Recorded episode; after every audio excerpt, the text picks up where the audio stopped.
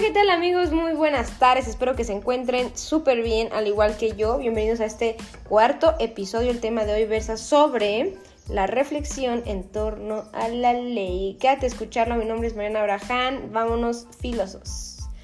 Bien, recuerdan, recuerdan en nuestros episodios pasados que em, hablaríamos un poco más a todo lo, a todo el tema esto de la ley, eh, qué es la ley, relación entre la ley y la justicia, ¿no?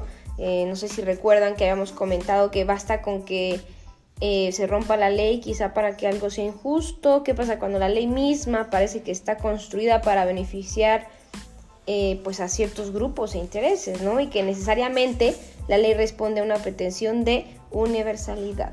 Estos que están fuera de la ley estarían relegados e incluso legítimamente perseguidos, pero habría que analizar si a veces basta con redactar únicamente la ley, así, nada más. Esto ya lo habíamos comentado con anterioridad. Y bueno, eh, ahora sí, entramos en tema. ¿Qué, significa que algo sea legal? Y es legal, si, si llega a ser legal, ¿va a ser legal para siempre? ¿O el hecho de que algo sea legal significa que está por encima de cualquier crítica de juicio, de adaptación y demás?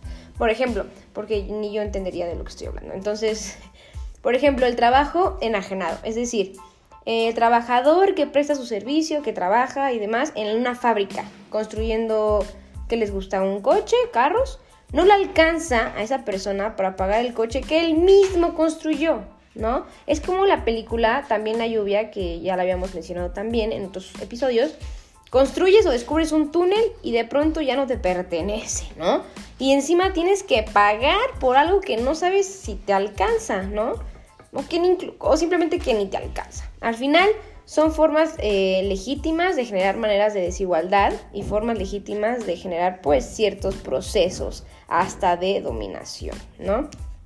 Eh, muy bien amigos, hasta aquí el quinto episodio. Evidentemente ese tema podría hasta tener tres partes porque es un poquito largo y hay muchas cosas que quiero expresar, ¿no? Así que continuaremos con el tema y tengo una tarea para ustedes, para un mayor entendimiento de todo esto que hemos hablado y para poder entender pues los próximos episodios, eh, segunda, tercera parte quizá, les voy a dejar que em, vean un capítulo completo, así, completito de Los Simpson.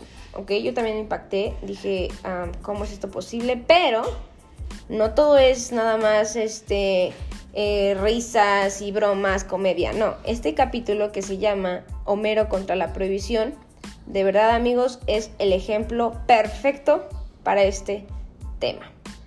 Véanlo y hablaremos de él el próximo episodio. Que estén muy bien. Adiós.